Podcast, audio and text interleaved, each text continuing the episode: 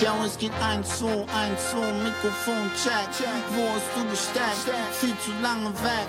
Hab ich nie gerappt mit Dennis und mit Matt, aber jetzt bin ich back und der Beat ist perfekt. Yeah. Fresher than ever, endlich wieder meinen Job machen. Nach der Rockplatte, auf die keiner Bock hatte, komm ich mit neuem dicken Sound für die Menschen, die's lieben zu dancen zu tiefen Frequenzen. Chuck Boom und es rumst im Karton.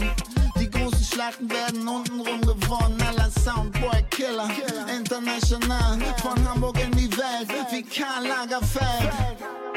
Ja, es sind finstere Zeiten, aber das muss gar nicht sein. Lass uns die Wolken vertreiben. Ich hab Sonne dabei. Nur positive Vibes, Mann. Mit nem Bass und nem Groove. Earth, Wind und Fire. Und alles wird gut. Und alles wird gut.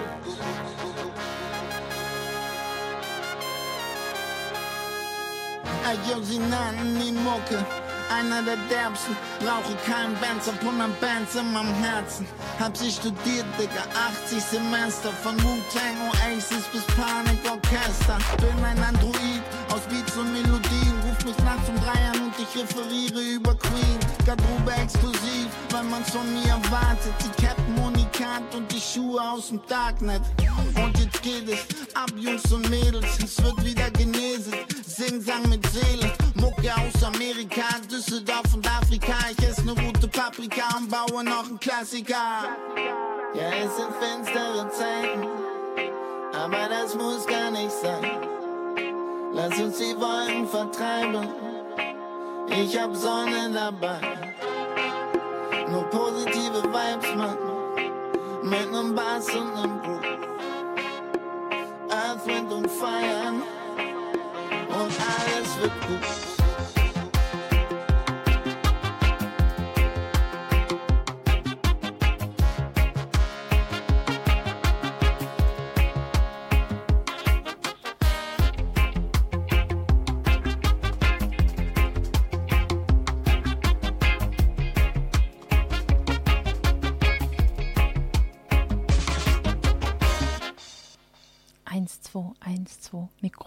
Check. Check, check. Hallo Michael. Hallo Maria. Hallo Leute da draußen. Es ist wieder soweit. Wir haben eine neue Ausgabe von 90 Minuten DUS. Ja, und Januar ist fast zu Ende, also eigentlich zu Ende. Genau, es ist eigentlich der letzte Tag und wir haben großartige Interviews geführt. Das stimmt, wir waren ein bisschen unterwegs. Ja, wir waren in Neuss unterwegs. Magst du sagen, wo? Ja, wir waren auf dem Gelände der Raketenstation. Ja, und wozu gehört sie? Ja, zu der Stiftung Insel Hombräu. Genau. Sollen wir mit unserem ersten Interview starten? Ich glaube, wir müssten sogar. Wir hatten die Ehre, den neuen Geschäftsführer zu interviewen. Mein Name ist Roland Nachtigeller. Ich bin seit jetzt schon etwas mehr als zwei Jahren Geschäftsführer der Stiftung Insel Hombruch. Wie sind Sie zur Stiftung Homburg gekommen? Erstmal kenne ich dieses Projekt schon aus Studientagen. Das heißt, ich bin irgendwann Anfang der 90er, Ende der 80er, das weiß ich gar nicht mehr so genau, wie viele andere meiner Bekannten auch hierher gepilgert, weil man davon gehört hatte in Kunstkreisen und war auch eben entsprechend fasziniert und bin dann eigentlich immer wieder mal in regelmäßigen Abständen vorbeigekommen oder so. Aber ansonsten, ähm, dass mich jetzt das Ganze hier beruflich auch ähm, damit verbindet, das sind dann eben so die ähm, Wege, die sich, ähm, ja, wie das, das Recruiting eigentlich so funktioniert. Ich habe 13 Jahre lang das Museum Martha Herford als Direktor geleitet und wir haben dort ein sehr intensives Programm zur zeitgenössischen Kunst mit ähm, immer auch so immer einem Seitenblick auf Architektur und Design gemacht. Und ähm, als dann so klar war, dass diese Zeit jetzt für mich auch langsam zu Ende geht, da ist man dann eben hier ähm, zusammen ins Gespräch gekommen. Man ist auf mich zugekommen, hat gefragt, ob mich das interessieren würde und dann überlegt man halt zusammen, decken sich da die Vorstellungen und funktioniert das eigentlich mit den Erwartungen, die man so aneinander hat. Und am Ende haben wir festgestellt, das passt eigentlich sehr gut. Und für mich zumindest hat sich das jetzt auch nach dieser Zeit sehr bestätigt. Es hat sich quasi ein Kreis so ein bisschen geschlossen. Also der Student war hier unterwegs und jetzt sind Sie der Chef. In gewisser Weise ja, auch so ein bisschen biografisch, weil ich mich immer ähm, sehr stark auch für Kunst im öffentlichen Raum interessiert habe, auch sehr für, für Landschaftsräume ähm, und so weiter. Ähm, ich habe äh, 1999 zusammen mit Martin Köttering, der heute Präsident der ähm, HFBK in Hamburg ist, ähm, das Projekt Kunstwegen ähm, entwickelt, was eben auch so ein, am Fluss entlang eine riesengroße Landschaft aus Skulpturen im Landschaftsraum war und wir uns sehr stark damit beschäftigt haben, wie eigentlich ähm, Bedeutungsräume in der Landschaft entstehen und wie künstlerische Arbeiten das befördern können oder auch einen Fokus auf bestimmte, vielleicht auch übersehene Punkte lenken können. Und diese Art von, von Zusammenspiel zwischen künstlerischer Arbeit und dem Landschaftsraum, der Natur, ähm, ist was, was mich immer schon interessiert hat. Und das hat sich natürlich hier auf eine besondere Art und Weise dann auch nochmal wieder geschlossen, so zu einem Projekt. Können Sie sich erinnern, was Sie damals als Student als erstes beeindruckt hat? Und ist das immer noch so ein Punkt für Sie, wo Sie sagen, ja, das ist es? Oder hat sich Ihr Blick ein bisschen geändert? Also natürlich ändert sich so ein Blick, wenn man plötzlich von innen auf so ein Projekt schaut. Aber ich glaube, das, was mich damals sehr beeindruckt hat, was mir auch wirklich sehr lebendig in Erinnerung geblieben ist, sind im Grunde auch die Dinge, die heute immer noch prägend sind. Das war auf jeden Fall die Situation, dass man keine Beschilderung im, im Museum hatte. Das heißt, man stand vor Werken, wo man entweder ich als äh, quasi Kunstverbundener dann immer sofort überlege, kann das sein, dass das jetzt wirklich Schwitters oder Arp oder wer auch immer ist? Oder aber eben dieses, es ist eigentlich auch egal, was es ist. Ich beschäftige mich jetzt mit dem, was mir gegenübertritt als künstlerische Ausdrucksform, ähm, ja durch sogar durch die Kulturgeschichte hindurch, also nicht nur im 20. Jahrhundert. Und ähm, vor allen Dingen dieses ja dieses direkte Gegenüber. Es gibt ja keine Aufsichten bei uns. Und ich habe das damals gar nicht glauben können, dass man ähm, da jetzt wirklich alleine in einem Pavillon steht mit hochkarätigen Kunstwerken und es steht niemand dabei und guckt einem dabei zu, wie man sich jetzt gerade der Kunst nähert. Und dieses Grundvertrauen, was da so eine Rolle spielt und auch dieses, dieses Setzen darauf, dass eigentlich diese Unmittelbarkeit der, der Begegnung eigentlich das ist, was etwas auslöst, das hat mich tatsächlich damals sehr, sehr bewegt. Und ähm, heute ist es ja durchaus so, dass es ähm, viele Ausstellungszusammenhänge gibt, wo man entweder auch auf Beschriftung verzichtet oder ein Handzettel in die Hand bekommt und sagt, wir wollten keine Labels an der Wand haben. In meinem Erleben damals war das was vollkommen Neues und auch etwas, was so noch nie irgendwo mal gemacht worden war. Und als ich dann am Schluss auch noch in die Cafeteria gestolpert bin, auch eher per Zufall und ähm, weder gesehen habe, wo die Kasse ist, noch dass da Personal war, die man jetzt irgendwie quasi fragen konnte, sondern dass man sich einfach was von dem Tisch nehmen durfte. Das haben mir dann andere Besuchende gesagt, dass das schon in Ordnung wäre. Das war schon sehr, ein sehr erhebender Moment, wo man so das Gefühl hat, man wird so beschenkt. Also erst mit der Kunst und dann auch noch am Ende mit einem Apfel oder einem Brot oder was auch immer. Und das ist tatsächlich etwas, was ich glaube, was heute auch noch vielen Personen ähnlich geht, dass das Museum Insel Hombruch wirklich eine Überraschung ist und dass man da Dinge erlebt, die man woanders vielleicht nicht so präsent hat.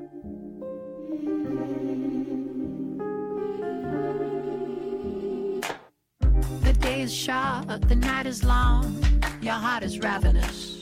They say a heart that eats alone, it chokes, it's dangerous. But I have lost my appetite, it proved superfluous. My blood had bled the deepest red, and then it turned to rust. Life is short and death is long, my thoughts are nebulous. It seems I'm lost inside myself, well, that makes two of us. Wish I had the words to say, but words are treacherous. My guts were spilled, my heart was stilled, but it was Lazarus.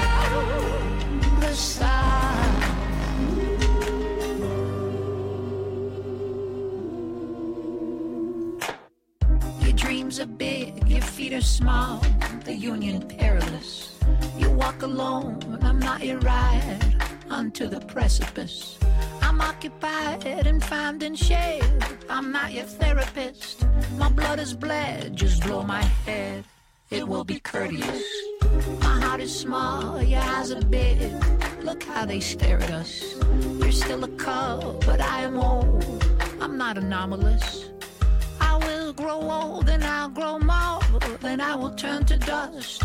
But yet my heart beats like the start, for it is Lazarus.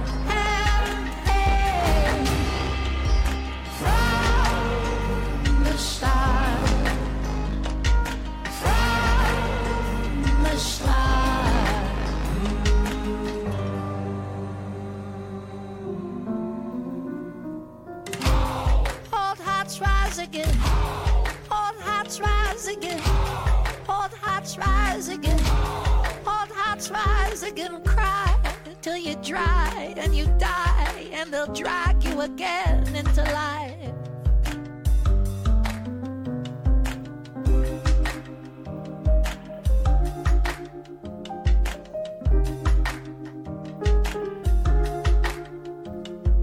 Cry till you dry and you die, and they'll drag you again into life.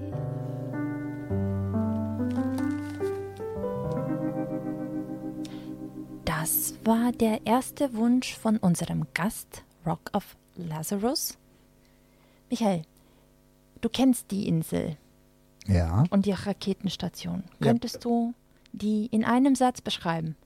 äh, nein, das fällt mir schwer, aber ich glaube, wir haben ein Interview. Es ist tatsächlich so, man könnte da jetzt zwei Stunden was zu erzählen, aber wenn man es wirklich mal knapp zusammenfasst, dann geht alles erstmal zurück auf den Immobilienentwickler Karl-Heinrich Müller, der ähm, in den, ja, wahrscheinlich irgendwo in den 70er Jahren ähm, sich entschieden hat, erstmal sehr privat auch Kunst zu sammeln. Vorrangig Kunst des 20. Jahrhunderts. Also er hat angefangen mit Futri und ähm, Hans A. Und da kam Korinth dazu, aber auch ältere Sachen. Und diese Sammlung ähm, wuchs über die Jahre relativ schnell an. Und es gab dann irgendwann einen, einen Moment, an dem er den, den Eindruck hatte, er würde das gerne eigentlich auch in einer gewissen Weise der Gesellschaft zur Verfügung stellen und hat dann erst versucht, in Düsseldorf ein Museum oder einen Ort für ein Museum zu finden, wo er nicht sehr erfolgreich war und ist dann tatsächlich ausgewichen und hat hier ein altes ähm, Landhaus gefunden, was hier in der Region eben in Hombruch stand, ähm, verfallen und leerstehend und hat das gekauft, inklusive eines ähm, auch relativ verwilderten englischen Gartens drumherum, direkt an der Erft und hat dann Stück für Stück eigentlich erstens erst seine Sammlung hierher gebracht, dann ähm, zwei Künstler, nämlich Anatol und Erwin Herich hierher geholt, die mit ihm zusammen das Ganze weiterentwickelt haben und dann eben immer mehr eigentlich ähm, von ähm, einzelnen Ackerflächen, Ländereien gekauft hat und dieses Gebiet immer weiter vergrößert hat, bis dann das, was wir heute als Museum in Hombruch kennen, zusammen war.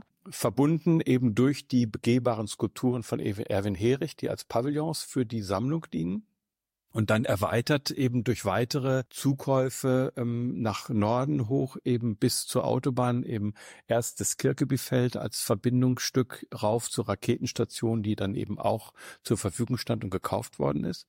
Und wo er im Grunde diesem musealen Aspekt der der der der Insel dann mit der Raketenstation nochmal einen Ort hinzugefügt hat, der ganz anders war, nämlich als Ort der Produktion, auch des Lebens, ähm, des Experiments und der Versuche. Und wo letztendlich sich ein Kontrast bis heute eigentlich zeigt zwischen so einem Erlebnisraum der Kunst und der Natur, der in sich erstmal eine gewisse Abgeschlossenheit hat, auch wenn sich dadurch die Natur natürlich immer weiter was verändert, und einem Arbeitsort der Raketenstation, wo wirklich ähm, Künstlerinnen und Künstler in der Produktion sind, wo auch Wissen produziert wird, wo gewisse Formen von kulturellen Techniken ähm, äh, erprobt werden und wo es dann eine, einen quasi Verbindungskorridor gibt, dieses sogenannte Kirkebiefeld, auf dem sowohl Architektur als auch Ausstellung als auch im Grunde noch Potenzial für weitere Entwicklungen zur, zur Verfügung stehen, um dieses Projekt Hombruch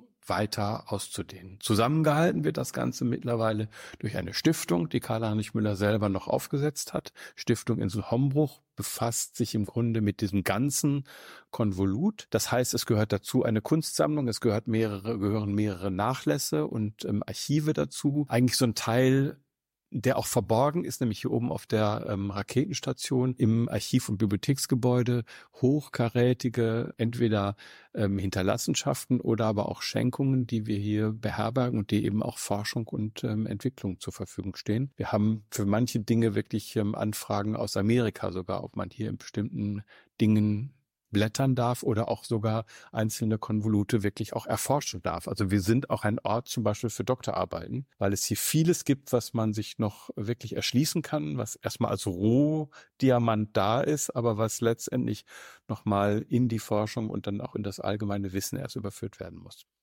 Das ist vielleicht so der Schnelldurchgang. Und was vielleicht noch ganz wichtig ist, weil wir so ausgegangen sind von der Zahl, von der Kunst, die gesammelt worden ist, mittlerweile, das hat Müller selber auch noch initiiert, ähm, sind eben die anderen ähm, Künste mit dabei. Also sowohl die Literatur ist da, es gibt die Musik hier, es gibt die Architektur hier und letztendlich auch immer wieder die, die Verbindung zur Wissenschaft. Das war eben ganz wichtig, dieses Transdisziplinäre, dass im Grunde die verschiedenen Denk-, Arbeits- und Produktionsformen in dem kulturellen Feld, dass die hier vor allen Dingen auf der Raketenstation, aber auch ausstrahlend zur Museumsinsel eben so einen Dialog eingehen und damit ein Ganzes werden.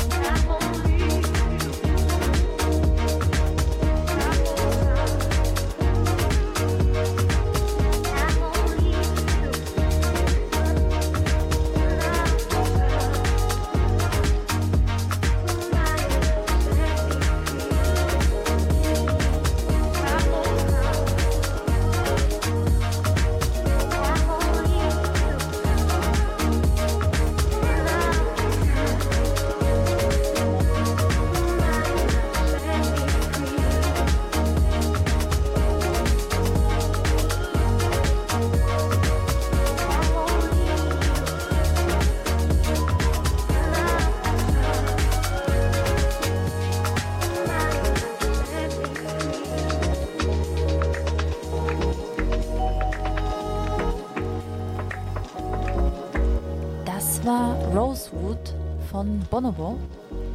Das ist der Künstlername von Simon Green, einem englischen Produzenten, Komponisten, Musiker und DJ. Ja, Michael, die Insel Hombroich, eigentlich ein Paradies für KünstlerInnen, oder? Ja, ich sehe das so.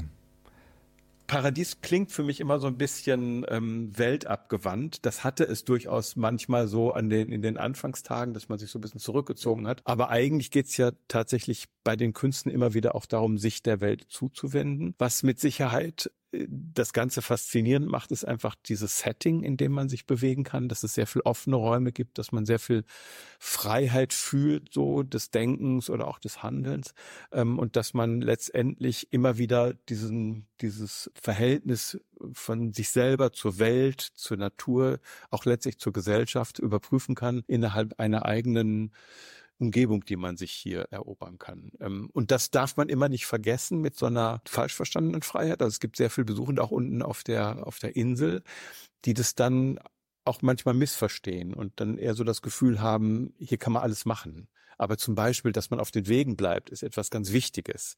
Man kann nicht die Wiesen jetzt sich erobern und sagen, das sind jetzt meine Picknickwiesen oder so. Dafür gibt es dann Stadtparks oder so. Dafür ist ähm, Homburg nicht vorgesehen und gemacht worden. Ähm, das heißt, es geht immer auch so um sowas, was wir heute so mit so einer ganz modischen äh, Vokabel so beschreiben, um Achtsamkeit oder um Aufmerksamkeit vielleicht einfach nur. Also wo bin ich eigentlich und was erfordert dieser Ort auch von mir an, an, an Aufmerksamkeit, an Reaktion und auch an Vorsicht in bestimmten Dingen, damit es auch so bleiben kann und damit nicht zum Beispiel irgendwelche ähm, Blumenwiesen, deren Blüten man jetzt noch nicht sieht, weil sie erst langsam aus dem Boden kommen, runtergetrampelt oder zerstört werden. Alles das ist tatsächlich eine Übung in Hombruch, weil es keine Beschilderungen gibt. Also man findet kein bitte hier nicht betreten, bitte dort vorsichtig sein oder so, sondern es ist wirklich ein, ein Ort, an dem der Mensch immer wieder überprüfen soll, wie ist mein Verhältnis zu meinem Außen, also zu dem, was mich ähm, quasi umgibt. Und da besteht, das ist auch eine gewisse Utopie, die Hoffnung, dass die Menschen das richtig spüren und erleben, aber natürlich fühlen sich manche da auch relativ verloren oder reagieren auch in Formen, wo wir nicht so ganz einverstanden mit sind. Das muss man auch mal wieder dazu sagen. Ich hatte im Vorfeld, so sind wir eigentlich ja auf die Idee gekommen, mitbekommen, dass halt auch Künstler, ich nenne es mal, gefördert werden, also die halt gerne hier so ein bisschen auch einkehren können, um ihre Kunst zu gestalten. Nehme ich das so wichtig wahr?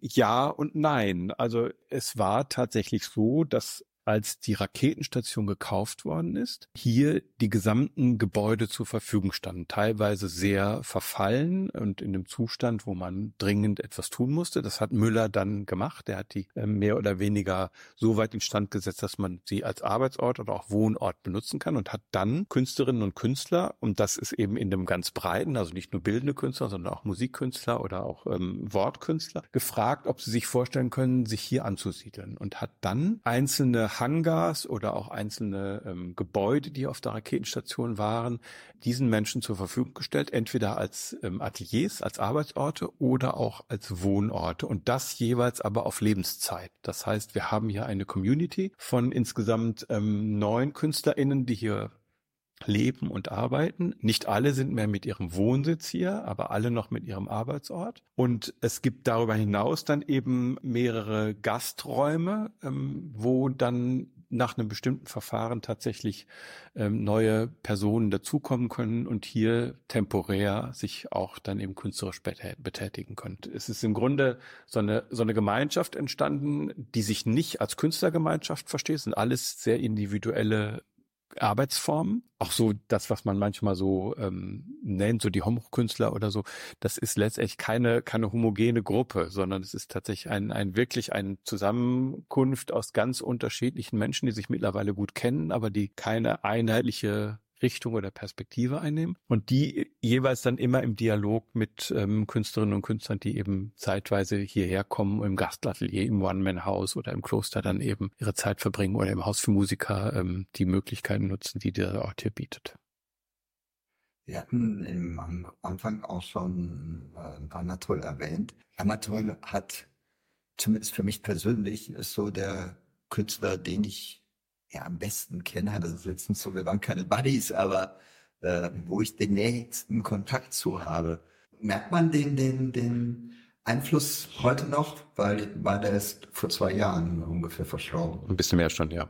Vier, das glaube ich inzwischen schon. Ähm, ja, letztendlich dadurch, dass ähm, Anatol so mit zur Gründergeneration gehört, hat er hier unübersehbare Spuren hinterlassen und gehört auch immer noch ganz klar zum Selbstverständnis ähm, von Hombruch und damit letztlich auch äh, unsere Sammlung. Wir haben den gesamten Nachlass von ihm. Also wir haben unglaublich viele Werke auch von ihm. Wir kümmern uns um sein Werk und ähm, erforschen es und äh, arbeiten an Produktion. Also das ist auf jeden Fall sehr präsent. Aber wenn man nochmal so zurückgeht an den Punkt, an dem Karl-Heinrich Müller eigentlich sich intensiv auch mit Künstlern beschäftigt hat, dann ist es immer wieder die Kunstakademie Düsseldorf, wo Anatol eben auch war, erst als Student, später als Lehrender und so als, als Beuys-Schüler eigentlich so eine gewisse Traditionslinie auch ähm, weiterverfolgt hat. Und als er dann eben von Müller die Möglichkeit bekam, unten auf der Insel sein Atelierhaus zu beziehen und zu nutzen, dann war er natürlich auch wegen seiner Persönlichkeit eine ganz zentrale Figur in dem ganzen, in der ganzen Welt hier. Denn ähm, er war sehr kommunikativ, er hat sich sehr stark auch mit den Menschen, die zu Besuch kamen, unterhalten,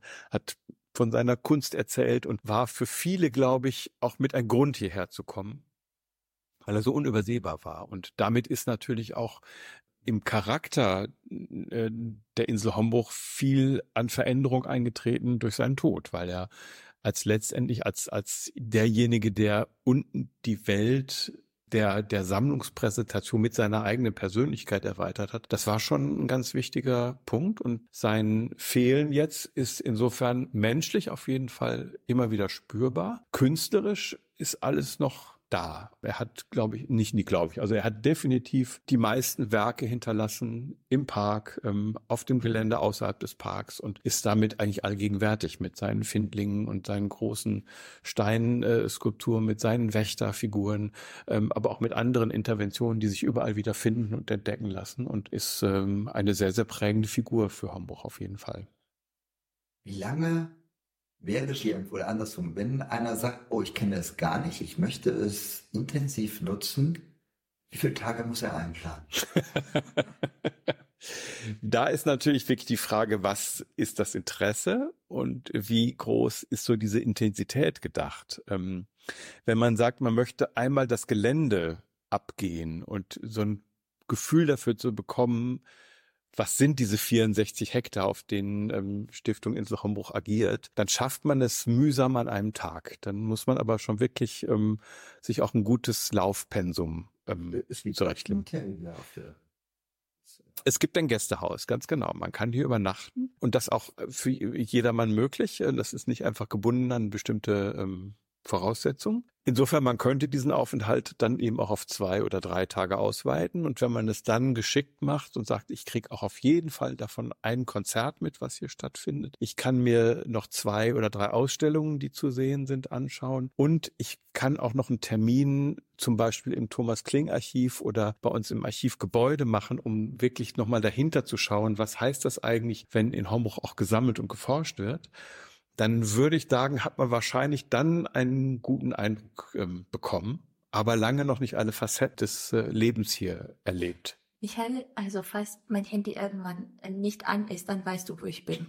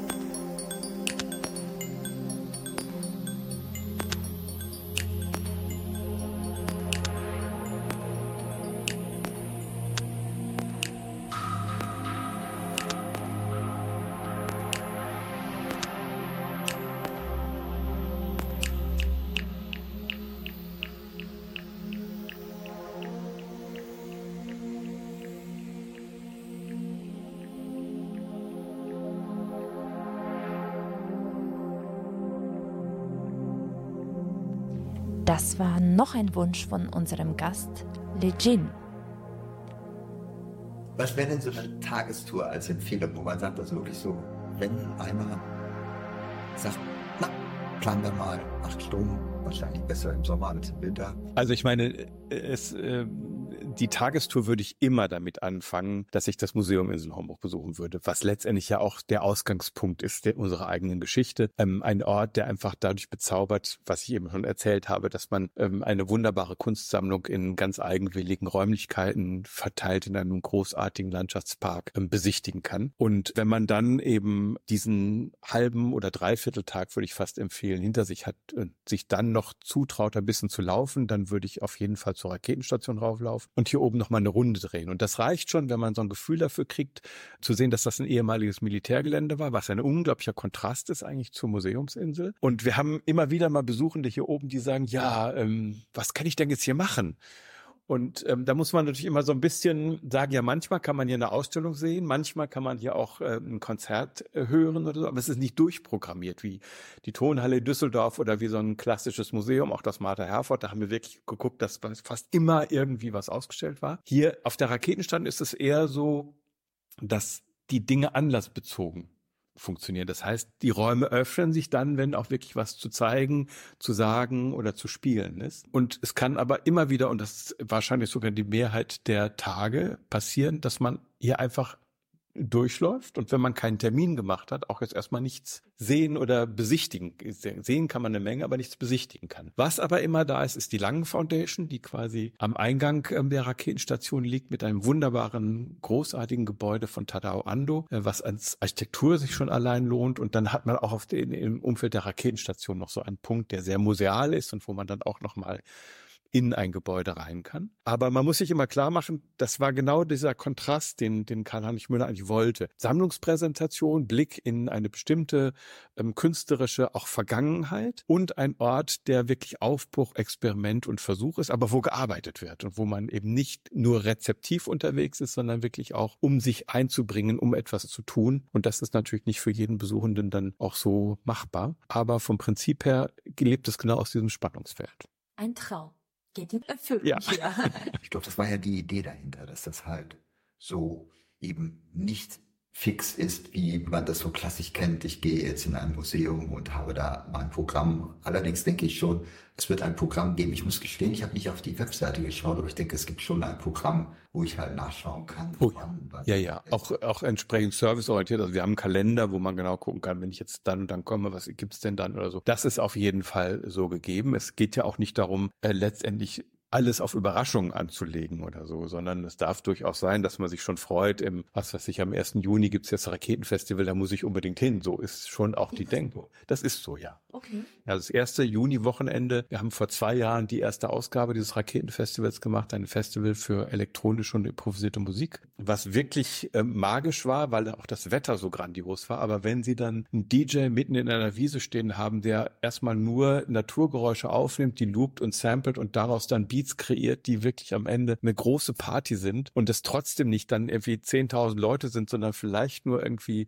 100 oder 150, die da zusammengekommen sind, dann hat das schon was extrem bezauberndes. Das war wirklich ein sehr, sehr großartiger Moment und wir werden in diesem Jahr dann das zum zweiten Mal so ausrichten, dass es sich ab dann auch wirklich verstetigen wird, alle zwei Jahre ähm, im Wechsel mit dem Inselfestival, was eher für klassische und neue Musik steht. Ich glaube, wir haben ein neuen Termin. Ja, wir haben einen neuen Termin. Nur zu. Der kommt auf jeden Fall. Was ist noch so, wo Sie sagen, dieses Jahr Highlight? Es gibt schon noch eine ganze Reihe Highlights, aber äh, viele, die von denjenigen, die uns kennen, haben mitbekommen, dass wir seit mehreren Jahren dabei sind, die großen Sammlungspräsentationen unten im Museum geschlossen zu halten und sie energetisch zu sanieren. Es gibt dieses großartige Gebäude des Labyrinths, eines der größten Gebäude unten, was jetzt seit, ich glaube, fast fünf Jahren oder so ähm, geschlossen war. Und wir werden das im nächsten Jahr, in diesem Jahr, sind ja schon in 24, äh, wieder eröffnen im Sommer. Und das werden wir auch mit ähm, einer kleinen, ähm, ja, wie soll ich sagen, ähm, programmierten Form tun. Ähm, Wir werden dieses Labyrinth am Anfang komplett leer lassen, dass man wirklich mal die begehbare Skulptur von Erwin Herich ohne alles sehen kann. Dann wird es wahrscheinlich so ein paar ähm, nicht materialisierte Interventionen geben aus Musik oder Gerüchen oder irgendwelchen Dingen, die sich ähm, wieder verflüchtigen oder so, bis wir dann im Herbst wirklich die Sammlungspräsentation wieder so einrichten, wie die Leute sie gekannt haben. Aber dieses Gebäude hat sich dann vor allen Dingen in Bezug auf das Licht und in Bezug auf die ganze Energieverwaltung, also es wird nicht mehr so kalt und nicht mehr so heiß darin, so verändert, dass es wirklich ein absolut sehenswerter Moment sein wird. Da freue ich mich selber auch schon persönlich drauf, weil das wirklich ganz viele Menschen da zusammengearbeitet haben, um dieses ähm, äh, Gebäude nochmal neu erlebbar zu machen. Und ansonsten gibt es eine neue Ausstellung im Sisa-Pavillon hier oben auf der Raketenstation. Wir haben im letzten Jahr ähm, von einer großen Sammlung in Berlin, der Sammlung Onasch, eine wunderbare Schenkung bekommen vom Frühwerk von Erwin Herich. Das werden wir zusammen mit Bilder und Werken von seiner Frau, die eigentlich jetzt so langsam erst ins Bewusstsein rückt als Künstlerin, die auch beachtenswert ist. Die ist eigentlich immer so in seinem Windschatten gesegelt. Werden wir hier ähm, präsentieren und nochmal so ein bisschen einen Fokus werfen auf ähm, nicht nur Erwin Herich, was er für Rombruch eine Bedeutung hatte, sondern was er auch als Künstler gerade so auf dieser Schwelle von Figurationen und Abstraktionen für eine Bedeutung hatte. Das werden wir in diesem ähm, Pavillon von Alvaro Sisa, der auch an sich als Architektur hier nochmal was sehr Sehenswertes ist, präsentieren. Und wenn Sie mir jetzt, mich jetzt nicht stoppen, dann würde ich Ihnen jetzt ganz viel noch erzählen, was wir noch alles vorhaben. Wo ich ja vielleicht noch darauf hinweisen möchte, gerade, gerade weil es so klein ist, äh, was wir seit einem Jahr jetzt machen, ist eine sehr schöne Kooperation mit der Kunstakademie Düsseldorf, mit dem Ausstellung im Wachhaus hier. Das ist das kleine Häuschen ganz am Eingang hier vorne, wenn man so, reinkommt auf die Raketstation rechts. Alle zwei Monate ist ähm, dort eine Künstlerin, ein Künstler eingeladen, etwas zu präsentieren so dass wir sechs Präsentationen im Jahr haben, die immer am ersten Sonntag des Monats, ähm, äh, wo ein Wechsel stattfindet, dann auch eröffnet werden. Und ähm, dort kann man wirklich so nochmal ganz am Puls der Zeit das sehen, was wirklich von der jungen Generation, die jetzt in den Startlöchern sitzt, künstlerisch äh, gedacht und produziert wird. Und äh, wir haben das verbunden mit einem Preis, den wir ähm, dann eben auch vergeben für die beste Installation, Schrägstrich Präsentation. Und da wird dann ähm, hoffentlich auch eine Tradition raus werden, dass wir uns eigentlich sowohl mit dem, was hier historisch gesammelt worden ist, als auch mit dem, was letztlich zeitgenössisch entsteht, verbinden wollen. Äh, Wie bewirbt man sich da? Auch was sehr Typisches. Wir haben damals mit der Kunstakademie Kontakt aufgenommen und haben gesagt, wir würden gerne mit euch eine Kooperation machen und haben dann im Grunde im Dialog versucht, Regeln rauszuwirken, die so ein bisschen jenseits dessen sind, was man immer so hat. Also große Kommissionen oder Juries, die irgendwas entscheiden. Und daraus ist etwas geworden, dass ähm, tatsächlich nur Studierende der Kunstakademie Düsseldorf teilnehmen können. Und die bewerben sich jeweils auf einen Aufruf und ähm, tun das mit einem wie auch immer gearteten Bewerbungskonzept.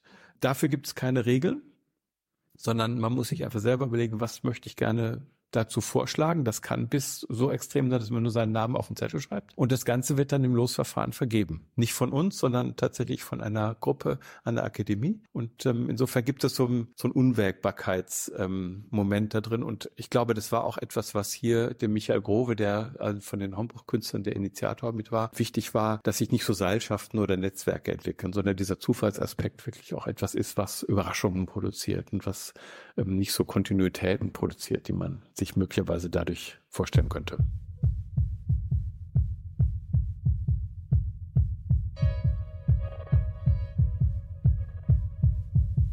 That's what I was told, you know. Loyalty first, that's the code, you know. I still work, I feel like me to music and road. That's what I was told, you know. Family first, that's the code, you know. I still work, I feel to music and road. Loyalty first, that's the code, you know. I still work, I feel to music and road. To bring my back, I got broke, you know. Still felt like me to music and road. When we was shouting some gold, you know. Still felt like me to music and road. They think I do Jojo. Look at the Drake, couldn't get a majority. Before the judge told me go home, you know. And that's what I was told, you know. And that's what, and that's what I was told, you know.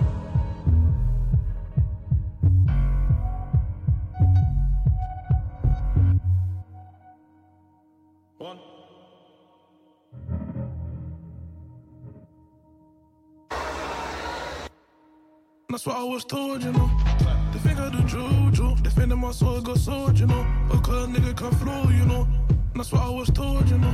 30 fresh, that's the code, you know. I still walk, I feel like me to music and road. Walk, I feel like me to music and road. That's what I was told, you know. They think I do juju. Defending my soul, got sword, you know. A cause nigga can flow, you know.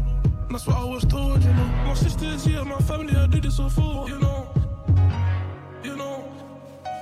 That's what I was told, you know.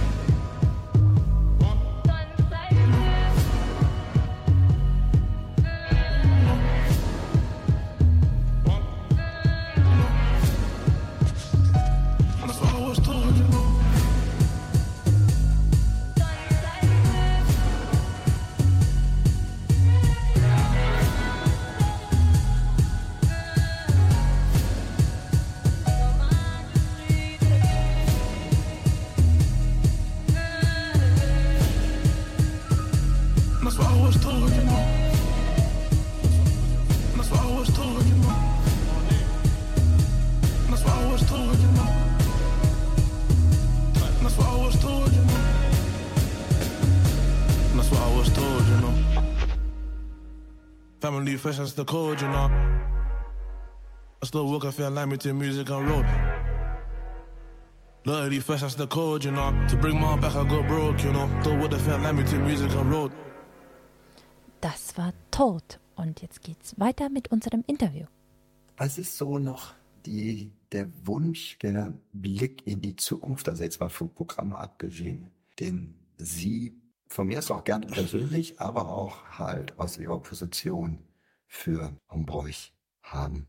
Da kommt man natürlich sehr auch ein bisschen ans Eingemachte oder auch an das, was hinter den Kulissen wichtig ist und letztlich auch an, an Themen, für die ich angefragt worden bin, hierher zu kommen, nämlich wie sieht die Zukunft von Hombruch aus? Und wenn man sich mal überlegt, dass wir jetzt ähm, mit dem Tod von Karl-Heinrich Müller, von Erwin Herich, äh, von Anatol und noch ein paar weiteren sehr wichtigen ähm, Menschen aus der Gründerzeit eigentlich schon begonnen haben, dass ein wichtiger Umschlagpunkt ähm, überschritten worden ist, dann wird das weitergehen damit, ähm, was passiert aus der Raketenstation, wenn diese Gründergeneration, die sogenannte zweite Generation, ähm, hier nicht mehr sein wird. Entweder weil sie nicht mehr kann, weil sie nicht mehr will oder weil sie tatsächlich auch verstirbt. Und damit hängen ganz viele grundsätzliche Fragen zusammen. Wie entwickelt sich Hombruch weiter? Jenseits so einer Gemeinschaft, die immer noch aus dem persönlichen Erleben eigentlich dafür garantiert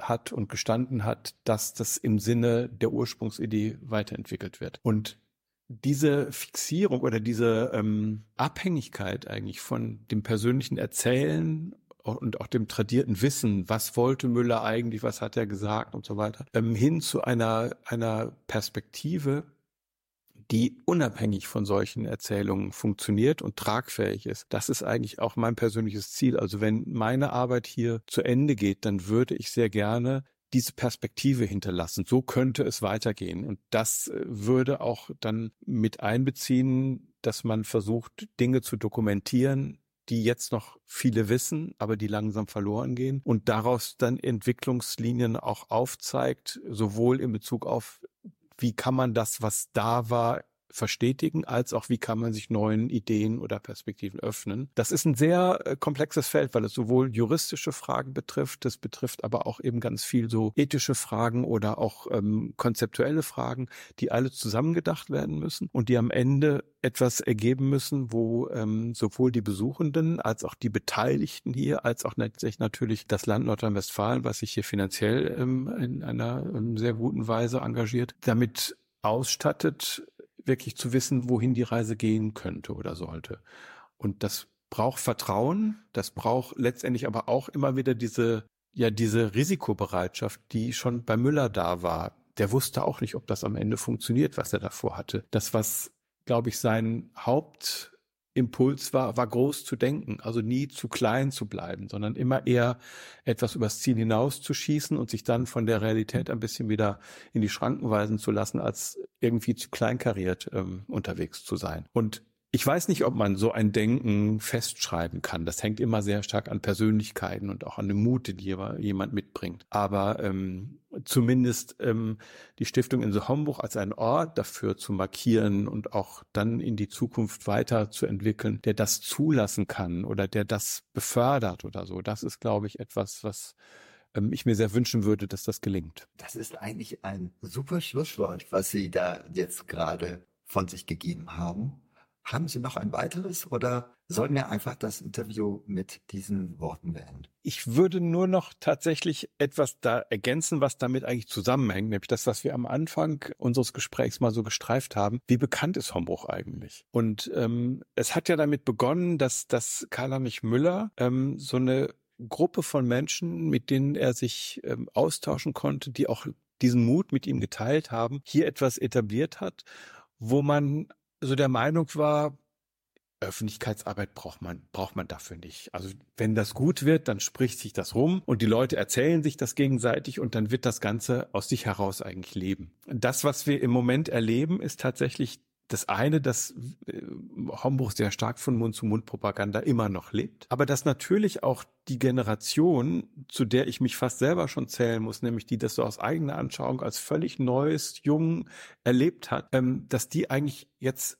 abtritt und dass da etwas für wieder neu dazukommen muss. Und das äh, bedeutet eigentlich, dass wir uns hier, und das ist diese Zukunftsperspektive nämlich genauso, auch Gedanken darüber machen müssen, wie werden wir Ihnen bekannt, jüngeren Menschen, die zum Beispiel neu in der Region sind, die äh, sagen, ich suche eigentlich solche Orte, aber ich wüsste gar nicht, wo ich anfangen sollte zu suchen, um dann das zu finden, was man hier finden kann. Und ich glaube, dass es ganz wichtig ist, dass wir, und dazu trägt dieser Beitrag vielleicht auch ein bisschen dabei, dass wir uns das erzählen. Wenn es solche Orte gibt, die wir erleben, dass das nicht es unbedingt braucht, dass jetzt in jeder Zeitung und jeder Zeitschrift große Anzeigen sind und kommen sie und heute das große Ereignis XY, sondern dass, dass wir wirklich immer wieder uns nochmal klar machen müssen, Öffentlichkeit kann auch darin bestehen, dass man sich gegenseitig etwas empfiehlt und dass man darauf vertraut, dass wenn der mir das erzählt, auch wenn das sich komisch angehört hat, dass das was Gutes ist. Und wenn das zusammenkommt, dass wir hier in Homburg eigentlich das Thema Öffentlichkeit auch ein bisschen anders und angepasster an das, was wir heute haben, denken. Sprich, wir haben mittlerweile natürlich auch einen Instagram-Kanal und wir haben auch entsprechende Wege, uns in ein öffentliches Bewusstsein äh, zu fügen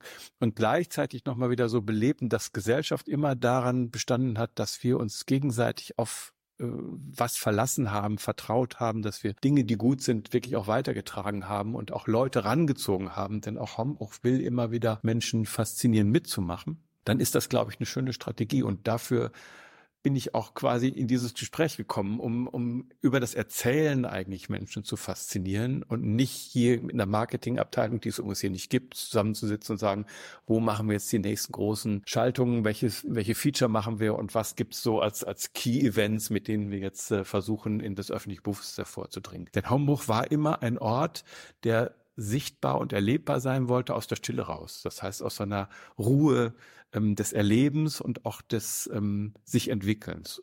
Aber deswegen erwähne ich das an dieser Stelle nur, wir müssen natürlich auch die Basis erhalten, auf der wir existieren. Und diese Basis ist nicht mehr ein großer Stifter, ein Gönner, der das Ganze mit seinem Geld am Leben hält, sondern wir sind natürlich darauf angewiesen, dass Menschen kommen und dass sie eben auch hier ähm, mit entsprechenden äh, entweder Eintrittsgelden oder aber eben auch Miete, äh, Mietzusammenhängen einfach dafür sorgen, dass dieses ganze große Experiment auch weiterleben kann. Und ähm, es würde mich freuen, wenn ähm, so ein Gespräch auch Menschen dafür fasziniert, zu sagen, das gucke ich mir jetzt mal an und das dann vor allen Dingen auch wieder in die nächste Generation weitergetragen wird. Ja, also ich war hier paar Mal und äh, es gibt auch viele Familien, die unterwegs sind. Also mhm. das ist äh, für Kinder wirklich ein Paradies. Also ich benutze jetzt gerne mal mhm. dieses Wort, aber nicht im weltfremden Zusammenhang. Es ist ein Ort, wo man sehr viel entdecken kann. Und gerade Kinder sind für alles offen. Also ja. ob es jetzt eine Blume ist oder ein Kunstwerk, also für sie ist es irgendwie alles Kunst.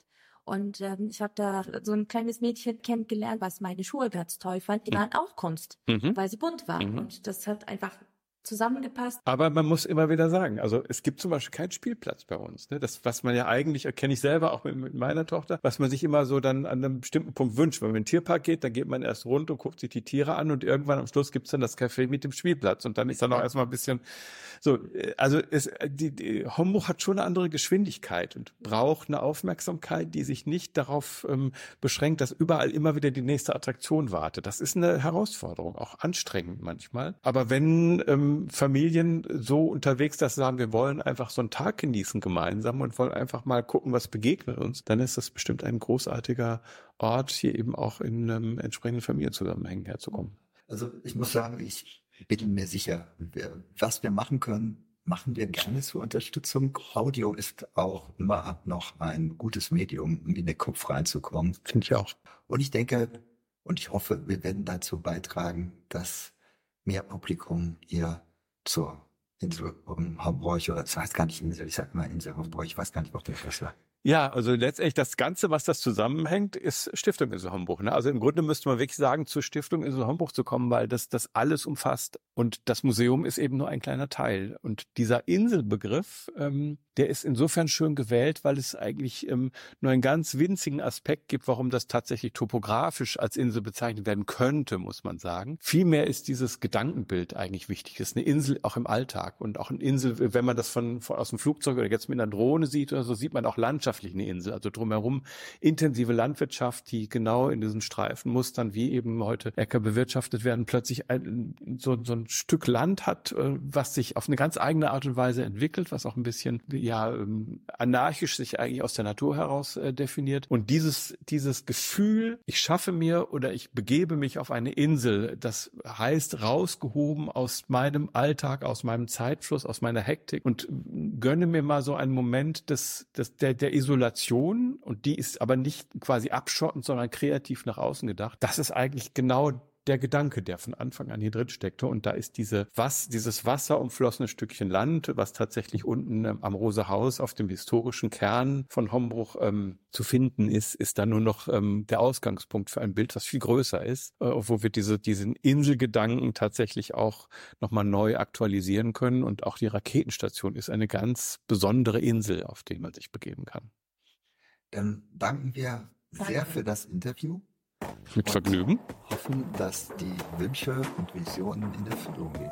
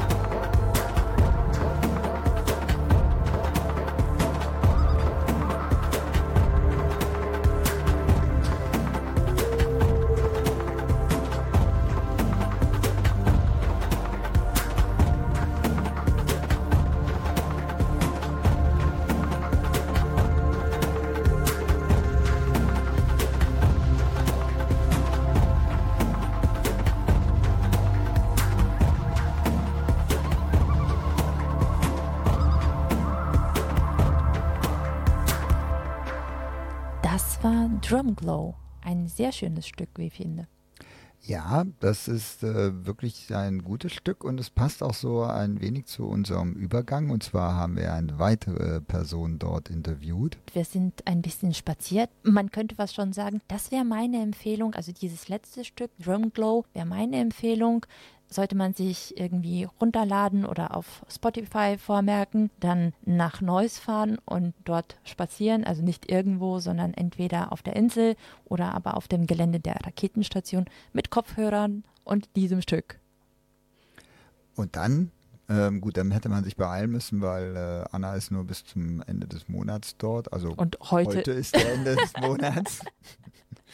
Aber haben wir noch Anna besucht. Anna ist da auch eine Künstlerin, äh, von der ich selber auch ein Bild besitze. Sie ist auch in dem Konstrukt der Parkkultur als Künstlerin, ähm, ja, hat da ihr Atelier, hatte aber jetzt die große Ehre, auch auf der Insel Hombroich für einen Monat ihr Atelier dort zu haben und dort ihre Kunst zu produzieren. Das Wir stimmt. haben Anna dort interviewt.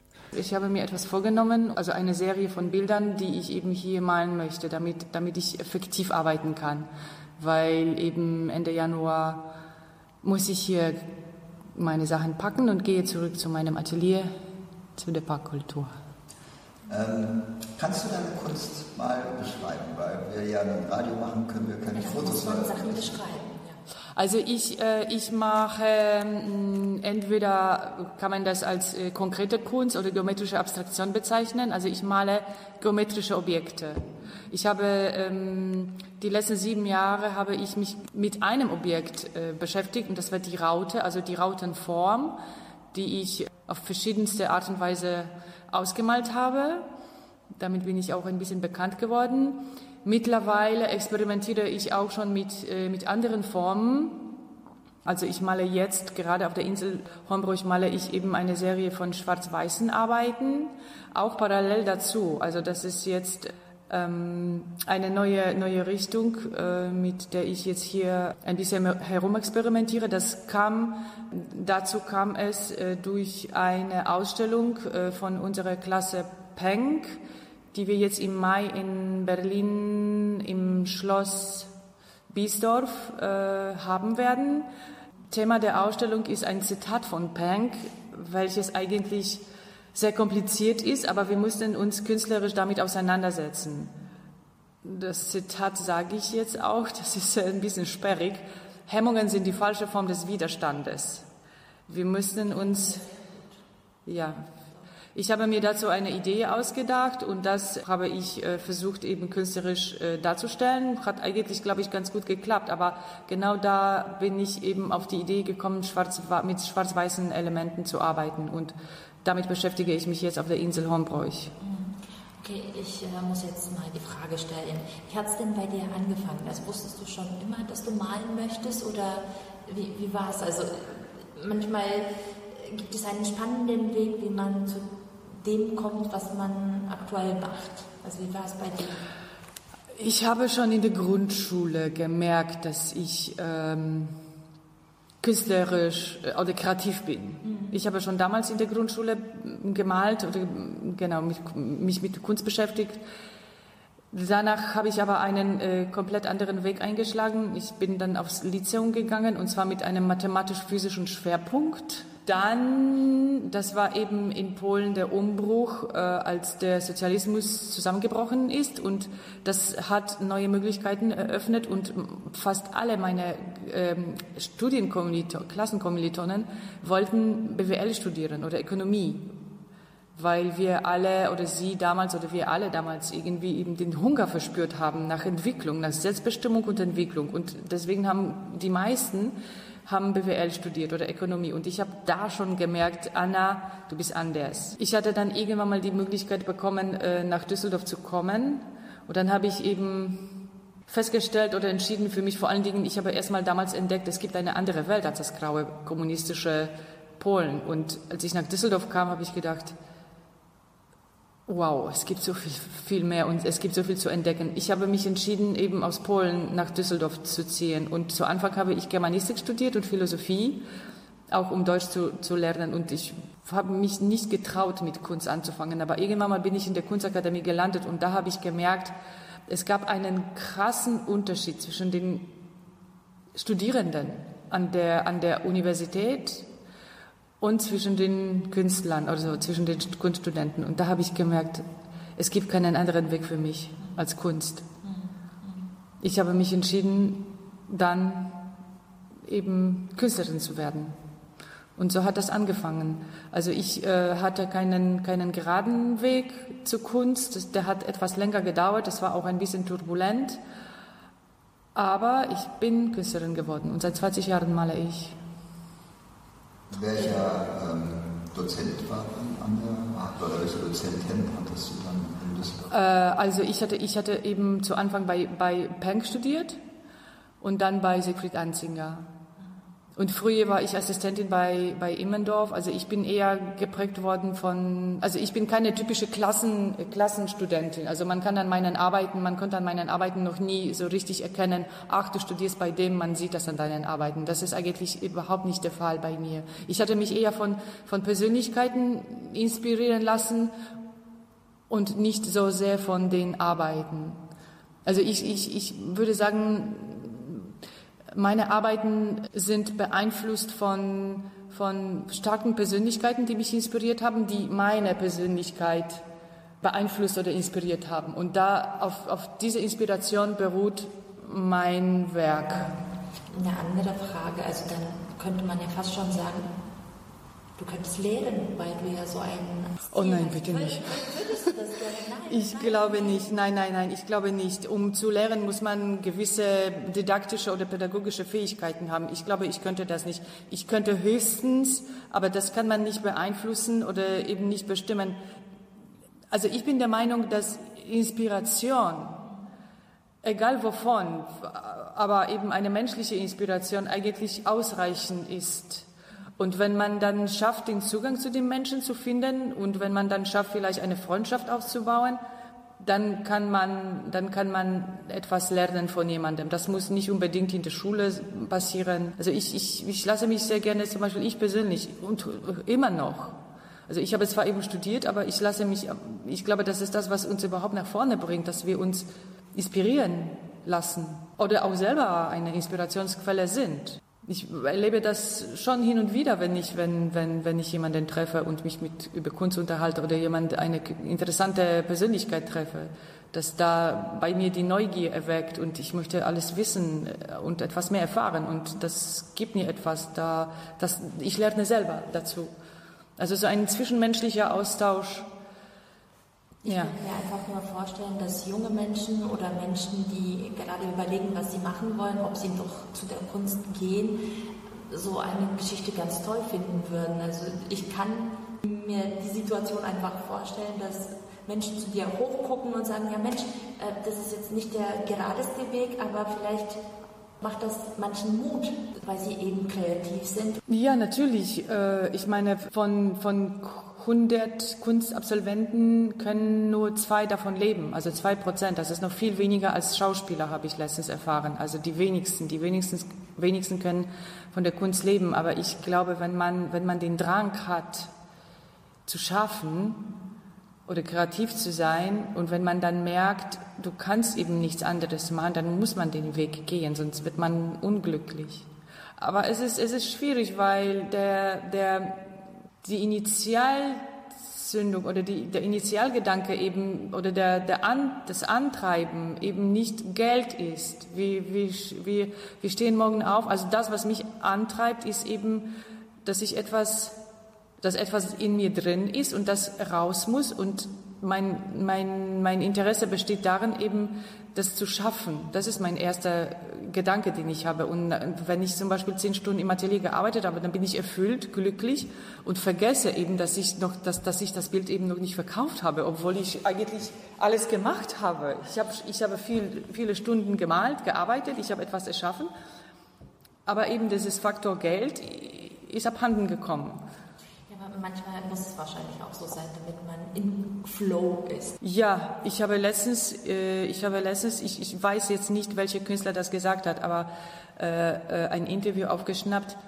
Mh, mm, der gesagt hat, ich male, um zu vergessen, also um nicht zu denken. Und eine andere Künstlerin hat gesagt, sie, während des Malens denkt sie eben nicht. Sie denkt vorher darüber nach und danach denkt sie darüber nach, was passiert ist. Aber während des Malens denkt sie eben nicht. Sie, sie, sie vergisst alles. Wie ist es bei dir? Ich glaube, bei mir ist es auch so.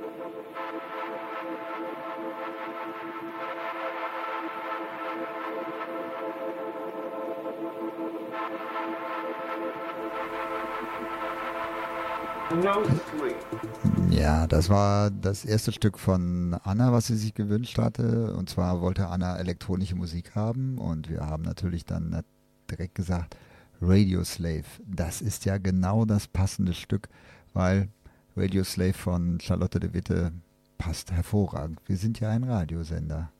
Und äh, entschuldigt bitte, dass die Tonqualität jetzt im zweiten Interview bei Anna so hallig ist. Das liegt natürlich daran, dass wir das Interview bei Anna im Atelier geführt haben. Und das Atelier war halt groß, aber leer, weil nur ein paar Bilder dort hingen. Aber das Interview geht jetzt weiter. Jetzt kommt der zweite Part. Nehmen wir mal an, du hast jetzt irgendwo irgendwie Inspiration gefunden Ja. und dann hast du halt eine Idee. Ist das so der beste, sag ich jetzt mal, der, der schönste Moment oder ist es eher, wenn das Werk fertig ist? Ich glaube schon, wenn das fertig ist, wenn ich mir das fertige, das Ergebnis anschauen kann und ich stelle fest, es ist gut. Aber ich habe schon während, ich habe schon natürlich schon äh, tausend Ideen für die nächsten Bilder. Also ich halte mich da nicht lange auf. Ich glaube, das hat vielleicht auch damit zu tun, dass ich schon lange male, also vergleichsweise und, äh, und dass ich das eben ernst nehme und professionell betreibe. Also das ist eben kein, kein Hobby oder keine Lie- Liebschaft oder wie heißt das? Liebelei? Liebschaft? Liebelei. Sondern dass ich, sondern dass ich das tatsächlich professionell, professionell mache und ich treibe mich selber an. Und das nächste Bild befeuert das, das, das letzte Bild befeuert natürlich das nächste. Äh, Michael, ich habe ganz kurz eine Frage an dich. Was hast du denn für ein Bild von Anna? Kannst du das beschreiben? Ähm, ja, es sind, es ist ein, ein, eine Raute, aber es ist nicht eine Raute, sondern es sind halt mehrere Rauten, die ähm, im Prin- Prinzip sehr plastisch wirken und du hast den Eindruck, dieses Bild kommt in den Raum rein. Und ähm, das hat mich halt fasziniert. Also ich, meine, ich kannte ja deine Bilder, weil sie halt da, wo ich rumlief, häufig rumhängen. Und das war für mich so ein Punkt wieder so, ich, möchte so ein Bild besitzen. Ich persönlich bin künstlerisch eine Null. Ich kann nicht sagen, das ist schön oder das ist schlecht, weil, sondern ich kann nur von mir selber sagen, ich finde das toll. Und ob das ein Künstler ist, der bekannt ist oder unbekannt, ist mir egal. Ich kaufe Bilder, weil ich das Bild toll finde. Und das war halt so ein Stil, oder das ist so ein Stil und deine Bilder. Ich fand es toll, ich wollte eins haben. Das war der Grund, warum ich es gekauft habe. Ich weiß gar nicht, ob du weißt, welches Bild ich von dir habe. Ja, natürlich weiß ich. Das Bild heißt Die befleckte Braut. Das ist ein schwarz-weißes Gemälde mit einem goldenen Rand. Stimmt. Also jetzt, wo du es sagst, Das äh, ja. ist dein Baby, natürlich Ja. kannst du es. Ich weiß auch die Größe und Entstehungsjahr und ich weiß ganz genau, wo ich das gemalt habe und wie viel ich gelitten habe oder wie, viel Spaß mir das gemacht hat. Ich weiß das. Könnte man das vielleicht jetzt erfragen? Wo hast du das gemalt? Äh, dieses Bild habe ich tatsächlich auf dem ehemaligen Postverteilerzentrum in Düsseldorf hinter dem Hauptbahnhof gemalt. Das war, ähm, wir hatten das damals, als es schon jahrelang leer stand, das ganze große Gelände stand jahrelang leer und eine Firma hat das untervermietet und an Künstler an Künstler weiter untervermietet für eine begrenzte Zeit. Wir waren dort, glaube ich, ein Jahr oder eineinhalb Jahre. Das war eine ziemlich verrückte Zeit. Das war richtig lustig dort. Da hat man auch Filme gedreht auf dem Gelände. Ich glaube, ähm, Cobra 11 oder Hun Polizeiruf 110. Also da, da hat man schon hin und wieder äh, Poli äh, Szenen gedreht. Verfolgungsjagdszenen für, für Krimis. Und vieles mehr. es, war, es war lustig, ja, es war lustig. Aber genau dort habe ich eben die Bilder gemalt. Jetzt weißt du mehr über dein Bild. Ja, wahrscheinlich hattest du es mir auch schon mal gesagt, ich habe es dann vergessen, weil mich interessiert halt das Bild. Also das ist so, ich, ich bezeichne mich nicht als Kunstsammler, weil ich nämlich keiner bin, sondern für mich ist es wichtig, dass ich will ja auch nicht das Bild wieder verkaufen, ich will es einfach haben. Von deiner Seite aus, was sind so die ja, Kunden, mag ich es jetzt gar nicht nennen, sondern wo ist sozusagen deine Zielgruppe, deine, deine, wo du sagst, die sind wahrscheinlich diejenigen, die meine Kunst am besten verstehen oder ich, ich verstehe sie nicht, die einfach sagen, ich finde ich mega, will ich haben. Also ich würde sagen, aufgrund dessen wahrscheinlich, dass meine Bilder eben so klar sind, also das ist eben eine geometrische Abstraktion, da ist keine, keine narrative Geschichte, sondern eben reine, reine klare Geometrie. Ich glaube, da fühlen sich, ich, ich habe oft diesen Eindruck oder dass, dass Architekten meine Bilder gerne mögen oder, oder die Bilder werden gerne für Büros gekauft, wo eben, wo, wo, diese, wo diese Bilder für, für Ruhe und Klarheit sorgen. Das hat man mir, das habe ich auch von einer Kunstvermittlerin gesagt bekommen, dass, dass, dass, dass die Bilder eben aufgrund dieser Schlichtheit oder Klarheit, dass die einfach beruhig, beruhigend wirken oder so eine meditative ähm, Ausstrahlung haben, dass man sie gerne eben in Büros hängen hat. Und das meistens eben ähm, Männer meine Bilder kaufen wollen. Also Und in Büros arbeiten vielleicht mehr Männer. Also das ist jetzt mal so eine platte Unterstellung. Aber ähm, auf mich wirken sie auch beruhigend. Also ich sitze jetzt einem Bild gegenüber, was farbig ist. Also du hast hier ganz viele schwarz-weiße Arbeiten hängen, aber es gibt eben auch eine farbige und da sind auch wieder diese geometrischen Figuren drin, also die Rauten und äh, das, das, ist toll. Also da ist Blau dabei, da ist Lila dabei, da ist Orange dabei, da sind verschiedene Nuancen dabei und das finde ich klasse. Also da könnte man dazu wirklich gut meditieren. Ich habe das genau, das habe ich oft, das habe ich gehört. Ich hatte gestern eine Vernissage und da kam ein Junge zu mir und hat mich angesprochen, ganz ganz junger netter Mensch, Mann und der hat gesagt, man könnte stundenlang auf die Bilder starren und die werden nicht langweilig. Und das ist das, ist das, das Paradoxe vielleicht oder das Erstaunliche, obwohl eben die Bilder nur aus einem Element bestehen und das ist eben eine Geometrie oder eine, eine Raute. Man, man könnte denken, ja, man ist schnell fertig mit dem Bild, weil man sieht ja eben die vier Ecken und das war's. Aber das Gegenteil ist der Fall. Ich habe das schon oft gehört, dass mir die Menschen eben sagen, man könnte stundenlang auf diese Bilder schauen und die, die beruhigen einen. Das finde ich, ja, finde ich eigentlich faszinierend. Ähm, was sind denn so Inspirationsquellen für dich? Also ich könnte mir jetzt vorstellen, dass manche Menschen von deinen Bildern inspiriert werden für ihre Arbeit. Also Konzentration hat ja auch Auswirkungen auf Inspiration, also wenn, ich mich nicht konzentrieren kann, dann kommt ja eh nichts bei raus. Aber was inspiriert dich? Ich inspiriere mich. Nein, Quatsch.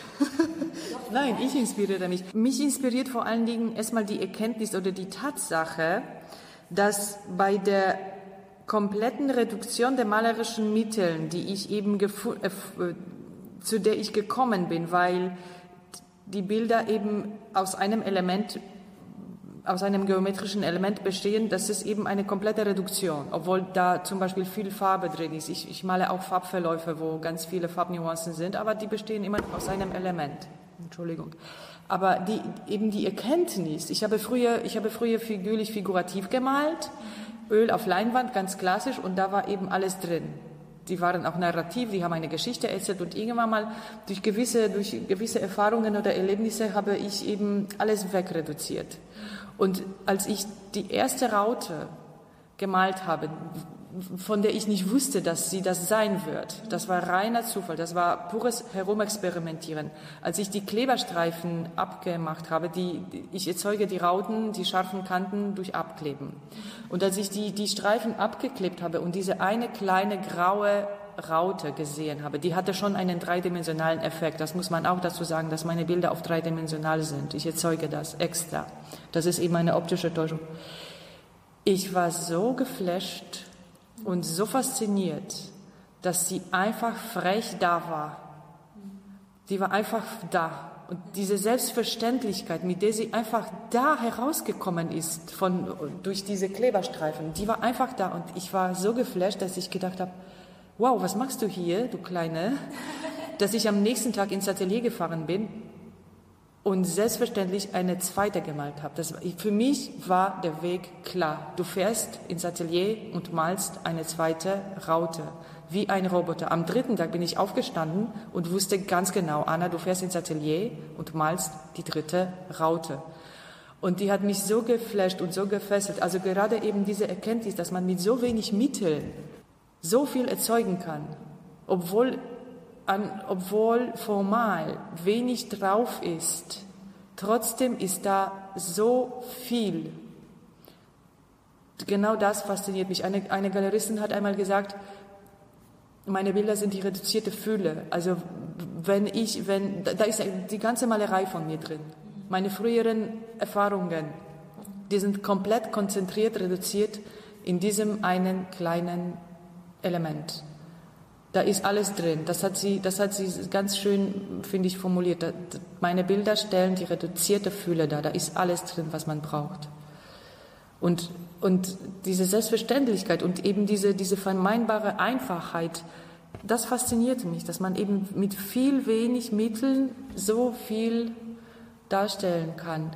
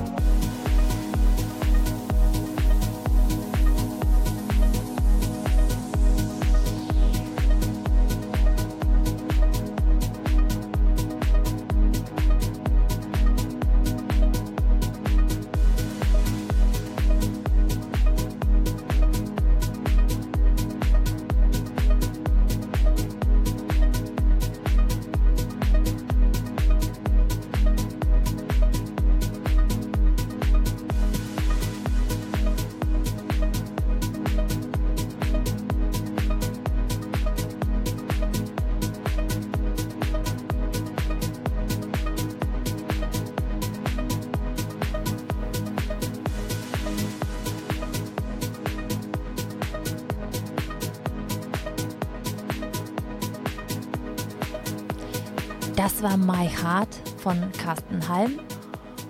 Und jetzt kommt Part Nummer 3 von Anna. Und das ist auch der letzte Part von unserem Interview mit ihr. Leonardo da Vinci hat gesagt, Einfachheit ist die höchste Stufe der Vollendung. Das finde ich einfach super treffend. Einfachheit ist die höchste Stufe der Vollendung. Ja, aber auch sprachlich ist das so. Also die komplexesten Sachen sollte man am einfachsten erklären können. Genau. Also dieses verklausulierte Sprechen, das ähm, täuscht manchmal, dass Menschen Sachen verstanden haben. Aber wenn ich etwas verstanden habe, dann kann ich es so und so und auch anders erzählen. Ja, am besten einfach, ja genau. Und das ist, und das ist eigentlich eben das Schwierigste. Die Reduktion ist das Schwierigste. Ich habe das oft gemerkt, wenn ich Texte schreiben muss. Also äh, ja, un unterschiedliche Texte. Und wenn man mir dann sagt, du musst aus den zehn Sätzen drei machen, das ist schwierig.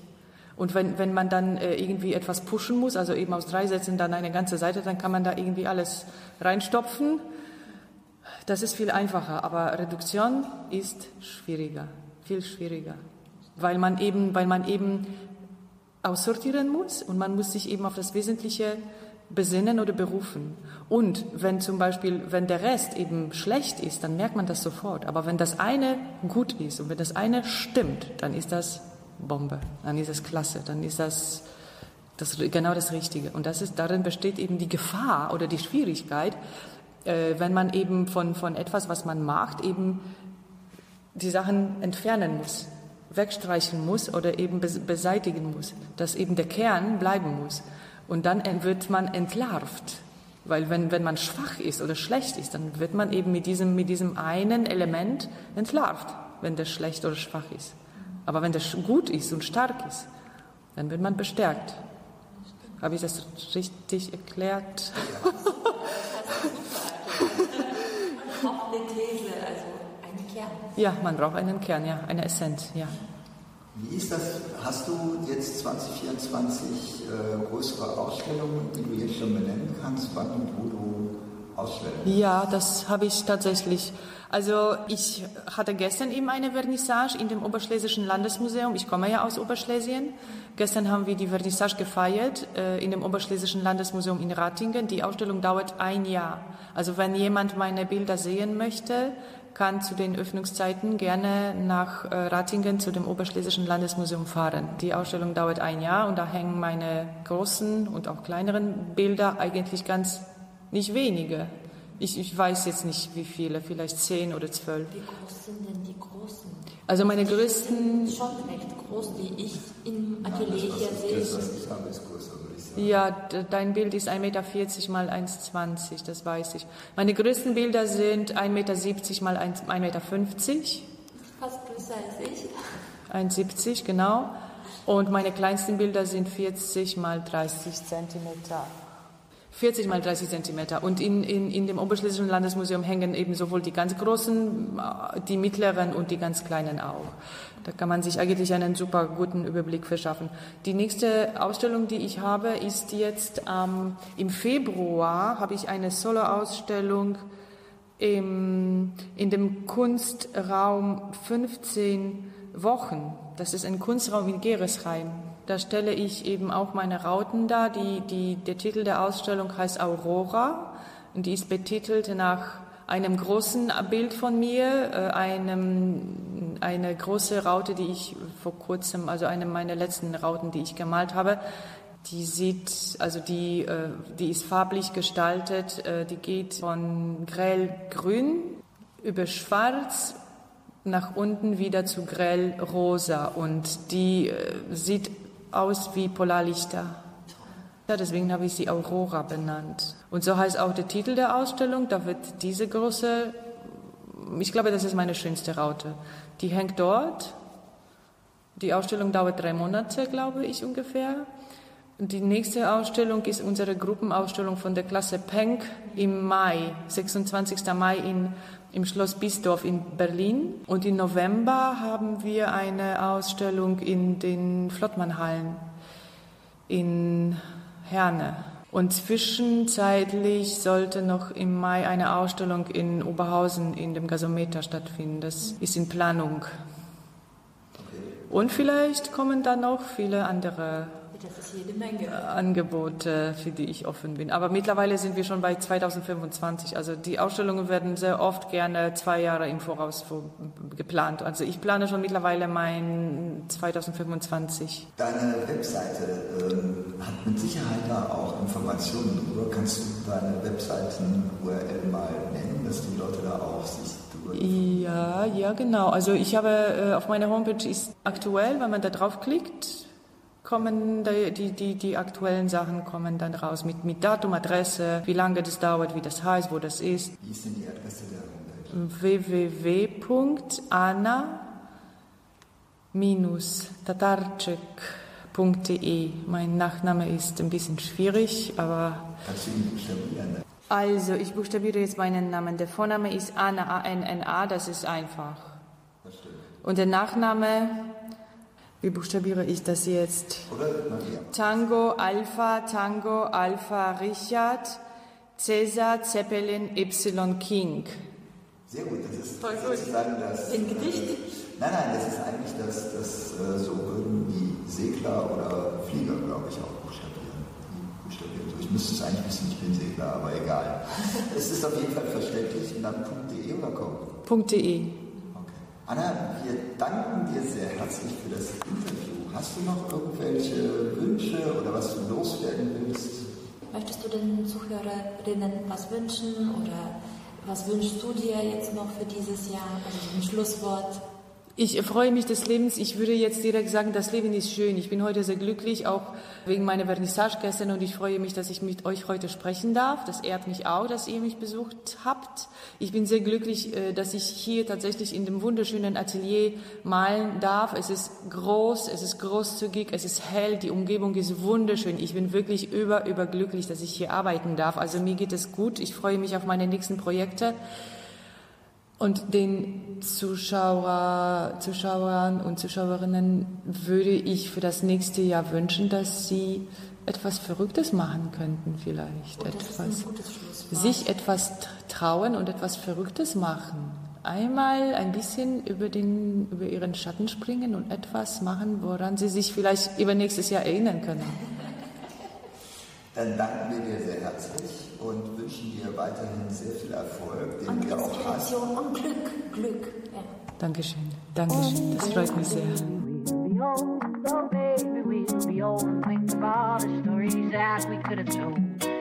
One day, baby, we'll be old. Baby, we'll be old and think all the stories that we could have told.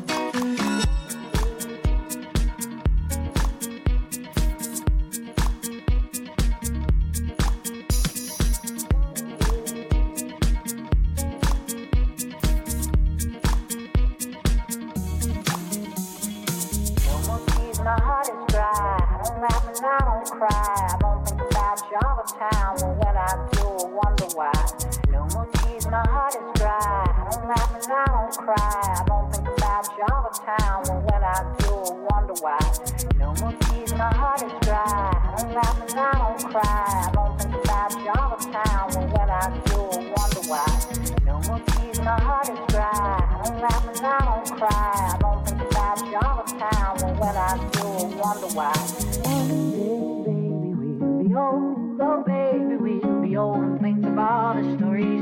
Could have told.